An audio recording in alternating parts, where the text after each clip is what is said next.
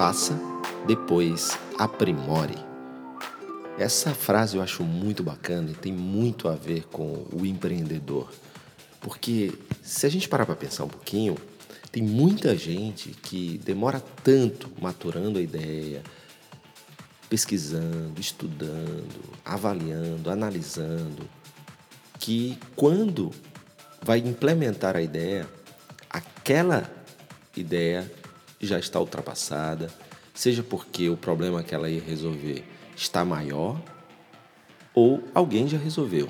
Então, se você é empreendedor, se você é profissional, uma das coisas que eu digo muito naquela meu DVD Direção, Velocidade e Disciplina é que a velocidade, ou seja, ter o tempo certo, é ser preciso.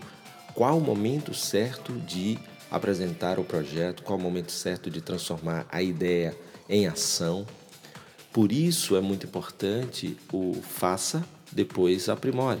Porque se você for esperar ter todas as informações, ter todos os dados para poder desenvolver ou implementar aquilo que você quer, o tempo pode ser seu inimigo.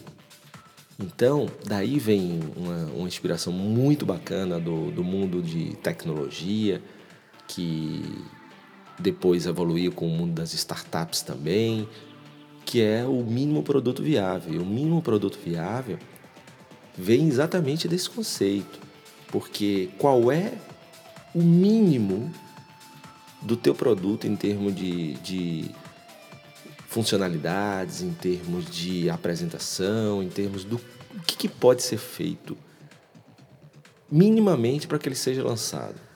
A primeira versão dele. E aí, ao invés dele ir perfeito, afinal de contas, nunca vai estar perfeito, sempre um produto está evoluindo, um projeto está evoluindo, uma ideia está evoluindo, mas ele chega onde tem que chegar, que é no contato com, com quem vai usufruir daquela, daquela ideia, daquele projeto, daquele negócio, né? porque a ideia pode ser um negócio também.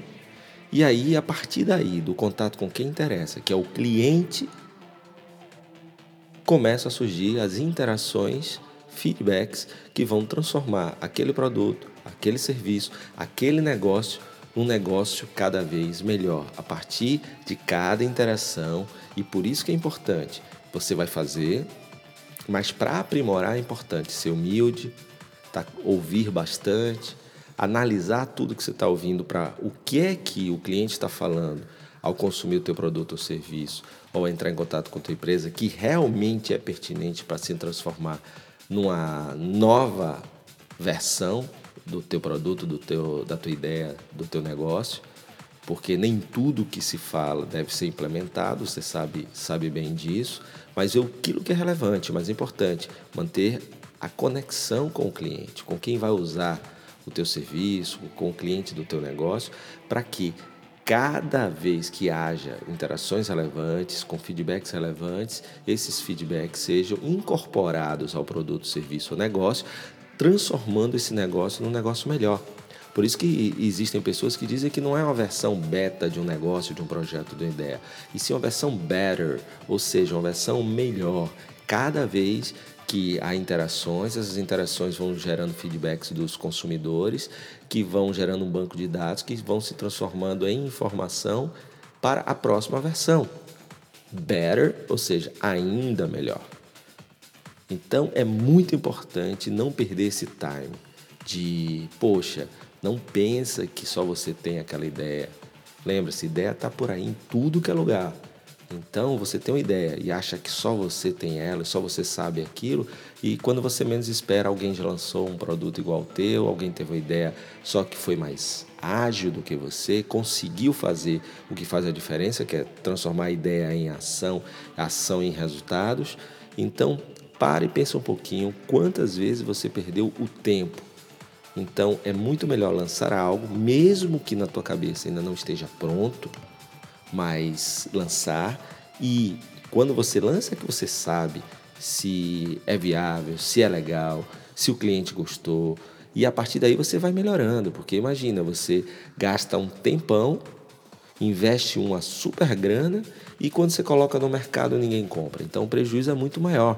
O mínimo produto viável também resolve ou pode resolver essa questão. Eu invisto menos, coloco um produto para um projeto, uma ideia para ser avaliada e a partir daí eu vou fazendo os investimentos mais direcionados não a partir apenas da minha mente, mas também a partir dos feedbacks vindo dos consumidores. Beleza?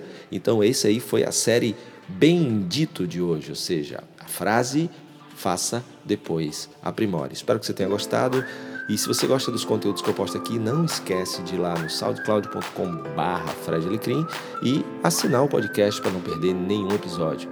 Lembra, você também pode fazer isso no podcast do iTunes, se você é usuário do iOS. E se você prefere vídeos, dá uma passadinha lá no meu canal no YouTube, www.youtube.com/barra Até a próxima!